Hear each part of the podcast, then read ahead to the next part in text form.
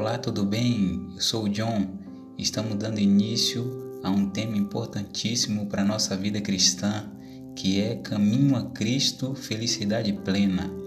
E aqui no Yagcast você se interage com a palavra de Deus, e cujo o primeiro tema é o cuidado de Deus.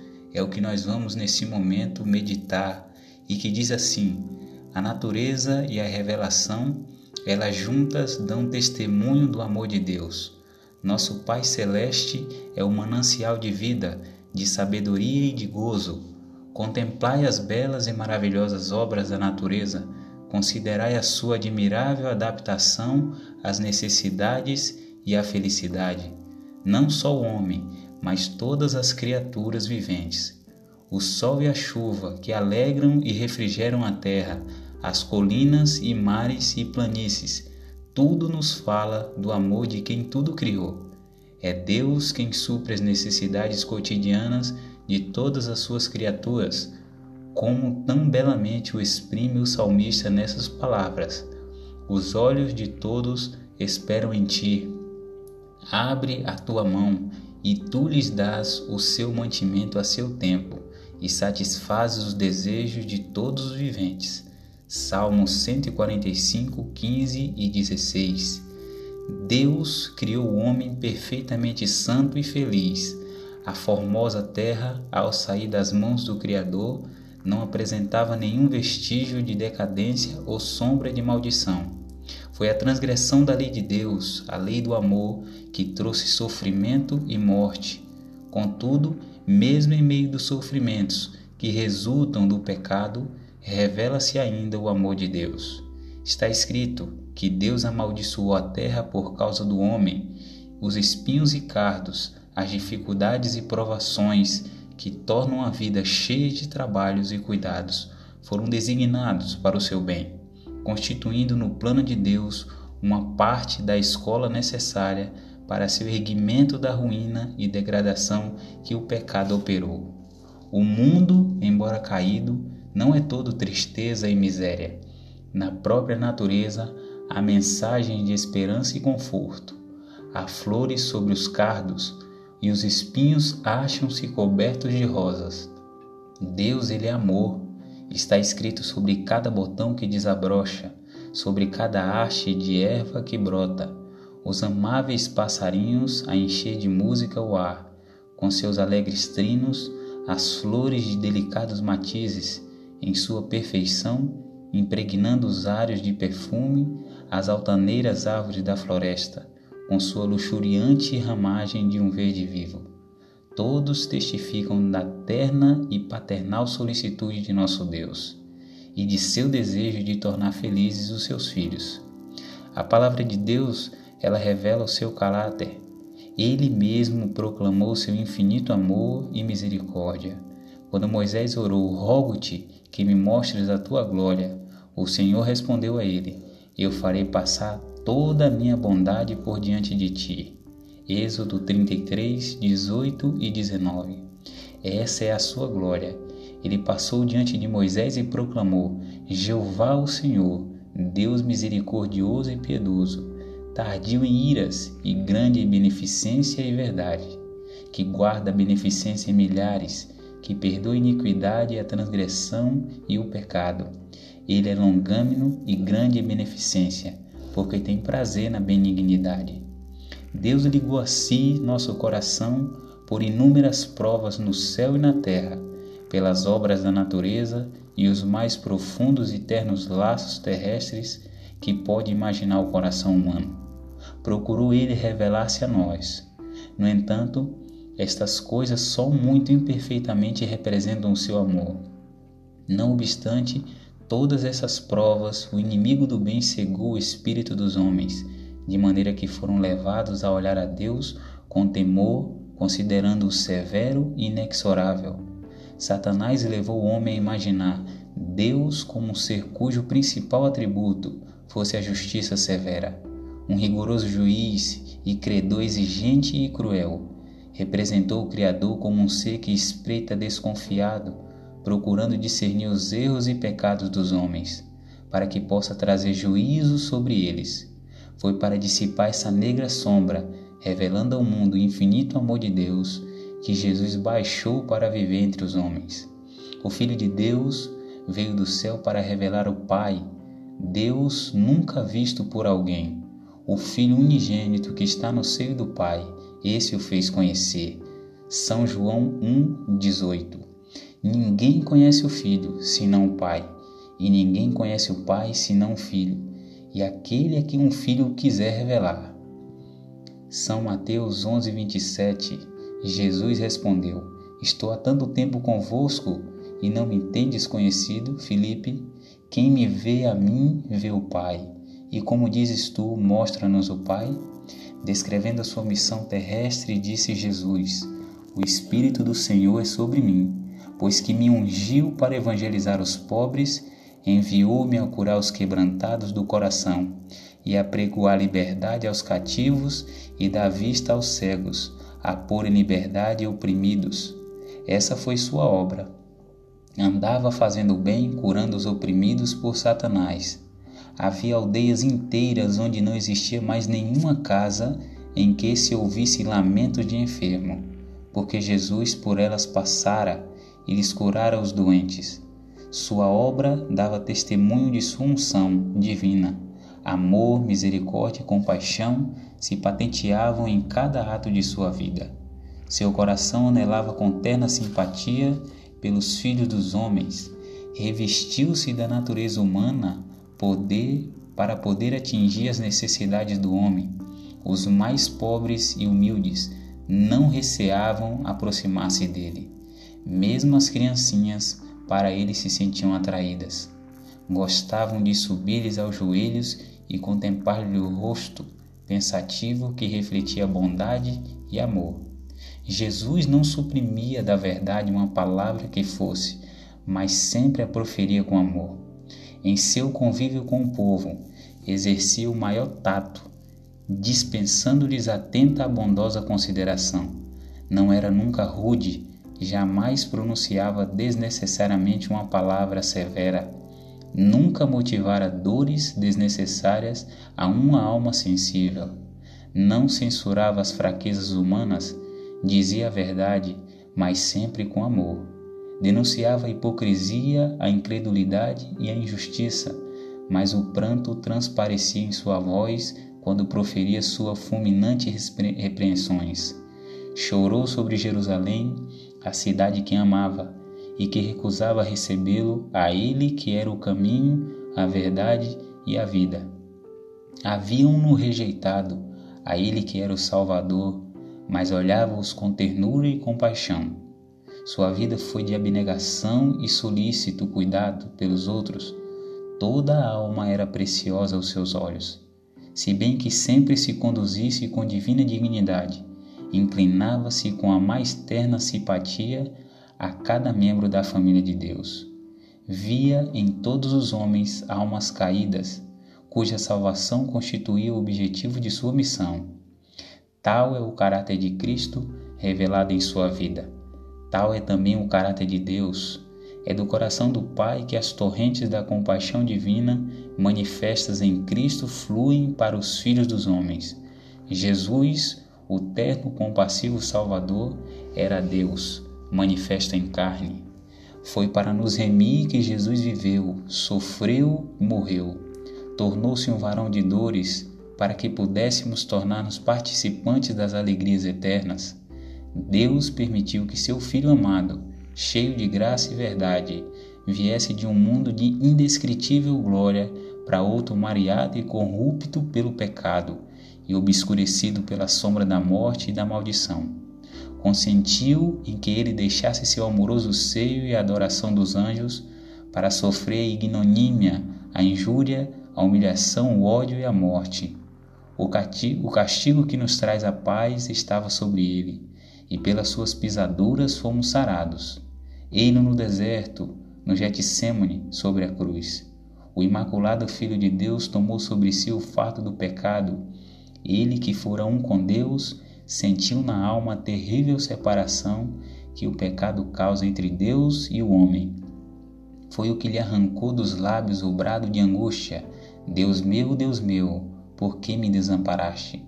Foi o peso do pecado, a sensação de sua terrível enormidade e da separação por ele causada entre Deus e a alma, que quebrantaram o coração do Filho de Deus. Mas este grande sacrifício não foi feito para engendrar no coração do Pai o amor para com o homem, nem para dispô-lo a salvá-lo. Não, não. Deus amou o mundo de tal maneira que deu seu único filho, seu filho unigênito. O Pai nos ama, não em virtude da grande propiciação, mas sim proveu a propiciação, por isso que nos ama. Cristo foi o instrumento pelo qual ele pôde entornar sobre o mundo caído o seu infinito amor. Deus estava em Cristo reconciliando o mundo. Sofreu juntamente com seu filho, na agonia do Getsemane, na morte sobre o Calvário, o coração do infinito amor pagou o preço de nossa redenção. Disse Jesus: Por isso o Pai me ama porque dou a minha vida para tornar a tomá-la. Isto é, meu Pai tanto vos amou, que mais ainda me ama a mim por dar a minha vida, a fim de vos redimir, tornando-me vosso substituto e penhor, entregando minha vida, tomando sobre mim vossas fraquezas e transgressões. Sou muito amado de meu Pai, porque em virtude de meu sacrifício, Deus pode ser justo e ao mesmo tempo justificador daquele que tem fé em Jesus. Ninguém senão o Filho de Deus poderia efetuar nossa redenção, pois unicamente aquele que estivera no seio do Pai é que o podia revelar. Só ele, que conhecia a altura e a profundidade do amor de Deus, podia manifestá-lo. Nada menos que o infinito sacrifício efetuado por Cristo em favor do homem caído é que podia exprimir o amor do Pai pela humanidade perdida. Deus amou o mundo de tal maneira que deu seu Filho unigênito. Ele o deu não somente para que vivesse entre os homens, tomasse sobre si os seus pecados e morresse em sacrifício por eles. Deu à raça caída. Cristo devia identificar-se com os interesses e necessidades da humanidade. Ele, que era um com Deus, ligou-se aos filhos dos homens por laços que nunca se romperão. Jesus não se envergonha de lhe chamar irmãos. Ele é nosso sacrifício, nosso advogado, nosso irmão, apresentando nossa forma humana perante o trono do Pai, achando-se através dos séculos eternos unido à raça que ele, o Filho do Homem, redimiu. E tudo isso para que o homem pudesse ser erguido da ruína e degradação do pecado a fim de que refletisse o amor de Deus e participante do gozo da santidade. O preço pago por nossa redenção, o infinito sacrifício de nosso Pai Celestial em entregar seu Filho para morrer por nós, deveria inspirar-nos ideias elevadas sobre o que nos podemos tornar por meio de Cristo. Quando o inspirado apóstolo João contemplou a altura, a profundidade e a amplidão do amor do Pai para com a raça perdida, foi possuído de um espírito de adoração e reverência, e não podendo encontrar linguagem apropriada para exprimir a grandeza e ternura desse amor, chamou para ele a atenção do mundo. Vede quão grande caridade ou amor nos tem concedido o Pai, que fôssemos chamados filhos de Deus. Em que grande valor é tido o homem? Pela transgressão tornam-se os filhos dos homens sujeitos a Satanás pela fé no sacrifício expiatório de Cristo, os filhos de Adão podem voltar a ser filhos de Deus. Assumindo a natureza humana, Cristo elevou a humanidade. Os homens caídos são colocados na posição em que, mediante a conexão com Cristo, podem, na verdade, tornar-se dignos do nome de filhos de Deus. Tal amor é incomparável, filhos do celeste Rei Preciosa promessa, tema para a mais profunda meditação, o inigualável amor de Deus por um mundo que o não amou. Este pensamento exerce um poder subjugante sobre a alma e leva cativo o entendimento à vontade de Deus. Quanto mais estudarmos o caráter divino, a luz que vem da cruz, tanto mais veremos a misericórdia, a ternura e o perdão aliados à equidade e à justiça e tanto mais claro discerniremos as inumeráveis provas de um amor que é infinito e de uma terna compaixão que sobrepuja o amor anelante de uma mãe para com o filho, o extraviado. Esse foi o primeiro episódio do Caminho a Cristo Felicidade Plena, do Yardcast, e com o tema O Cuidado de Deus.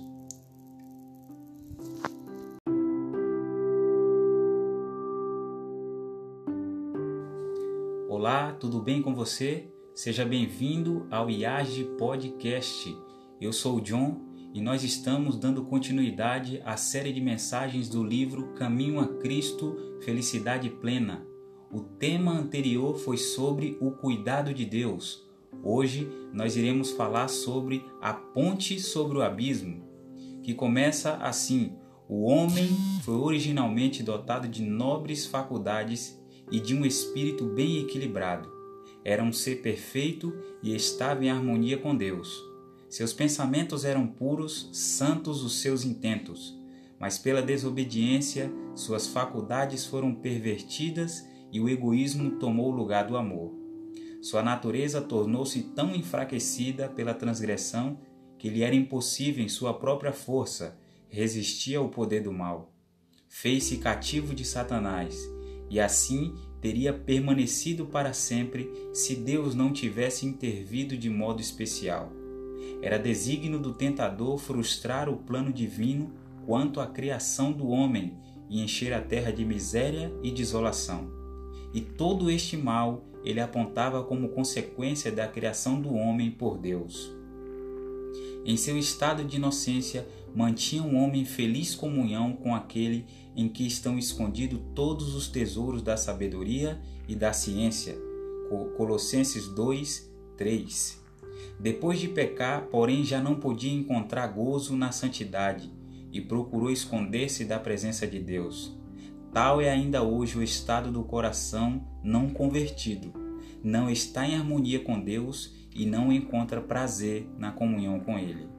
O pecador não poderia sentir-se feliz na presença de Deus, esquivar-se-ia ao contato dos seres santos. Se lhe fosse permitido entrar no céu, este nenhum gozo lhe proporcionaria. O espírito de abnegado amor que ali reina, onde cada coração reflete o infinito amor, não encontraria eco em sua alma. Seus pensamentos, seus interesses, seus motivos seriam bem diferentes dos que animam os imaculados habitantes da lei. Seria uma nota discordante na melodia celeste. O céu ser-lhe-ia um lugar de suplícios, almejaria ocultar-se daquele que ali é luz e centro de todas as alegrias. Não é um decreto arbitrário da parte de Deus que veda o céu aos ímpios. Estes são excluídos por sua própria inaptidão para dele participar. A glória de Deus ser-lhes um fogo consumidor. Prefeririam a destruição para serem escondidos da face daquele que morreu para os redimir. É-nos impossível por nós mesmos escapar ao abismo do pecado em que estamos mergulhados. Nosso coração é ímpio e não o podemos transformar. Quem do mundo tirará o puro? Ninguém. A inclinação da carne é inimizade contra Deus pois não é sujeita à lei de Deus, nem é verdade o pode ser. Romanos 8, 7 A educação, a cultura, o exercício da vontade, o esforço humano, todos têm sua devida esfera de ação, mas nesse caso são impotentes. Poderão levar um procedimento exteriormente correto, mas não podem mudar o coração. São incapazes de purificar os mananciais da vida, é preciso um poder que opere interiormente uma nova vida que proceda do alto antes que o homem possa substituir o pecado pela santidade. Esse poder é Cristo, sua graça unicamente é que pode avivar as amortecidas faculdades da alma e atraí-la a Deus, a santidade. Disse o Salvador: Aquele que não nascer de novo, não receber um novo coração, novos desejos propósitos e motivos que conduzem a uma nova vida, não pode ver o reino de Deus. João 3:3. A ideia de que basta desenvolver o bem que por natureza existe no homem é um erro fatal. O homem natural não compreende as coisas do Espírito de Deus porque lhes parece loucura e não pode entendê-las porque elas se discernem espiritualmente. Não te maravilhes de ter dito: necessário vos é nascer de novo. Acerca de Cristo diz a Escritura: Nele estava a vida, e a vida era a luz dos homens, e nenhum outro nome há dado entre os homens pelo qual devamos ser salvos. Não basta percebermos a benignidade de Deus, vermos a benevolência, a ternura paternal de seu caráter. Não basta reconhecermos a sabedoria e justiça de sua lei, e que ela se baseia sobre o eterno princípio do amor. Paulo, o apóstolo, reconheceu tudo isto quando exclamou: Consinto com a lei que é boa, a lei é santa e o mandamento santo, justo e bom. Acrescentou, porém, na amargura de sua íntima angústia e desespero: Mas eu sou carnal vendido sob o pecado. Romanos 7, 16, 12 e 14. Mas eu sou carnal, ele disse. Ansiava a pureza, a justiça, as quais era impotente para alcançar por si mesmo, e exclamou: Miserável homem que sou, quem me livrará do corpo dessa morte? Tal é o brado que tem subido de corações oprimidos, em todas as terras e em todos os tempos. Para todos só existe uma resposta: Eis o Cordeiro de Deus, que tira o pecado do mundo. João 1, 29. Muitas são as imagens pelas quais o Espírito de Deus tem procurado ilustrar essa verdade e torná-la clara as almas que suspiram por serem libertas do desejo da culpa. Quando depois de seu pecado se enganar, a Esaú, Jacó fugiu do lar paterno, ficou abatido pela consciência da culpa, solitário e desterrado como se achava, separado de tudo o que lhe havia tornado preciosa a vida. O pensamento que acima de todos os outros lhe oprimia a alma era o temor de que seu pecado o alienara de Deus e de que fora rejeitado pelo céu. Com tristeza, deitou-se para repousar sobre a terra nua, tendo em volta de si apenas os solitários outeiros e sobre si o céu resplandecente de estrelas. Quando dormia, estranha luz lhe feriu as vistas. Eis que do plano que estava deitado, amplos e sombreados, degraus pareciam erguer-se até as próprias portas do céu, e sobre eles anjos de Deus subiam e desciam, enquanto da glória acima ouviu a voz de Deus em uma mensagem de conforto e esperança. Assim foi revelado a Jacó o que lhe podia satisfazer a necessidade e anseios da alma, um Salvador. Com gozo e gratidão, viu revelado um meio pelo qual ele, pecador, poderia ser restituído à comunhão com Deus. A mística escada de seu sonho representava Jesus, o único meio de comunicação entre Deus e o homem.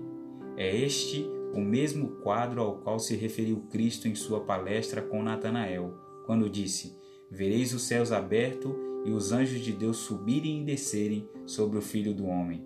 João 1, 51. Apostatando o homem, alienou-se de Deus. A terra foi separada do céu.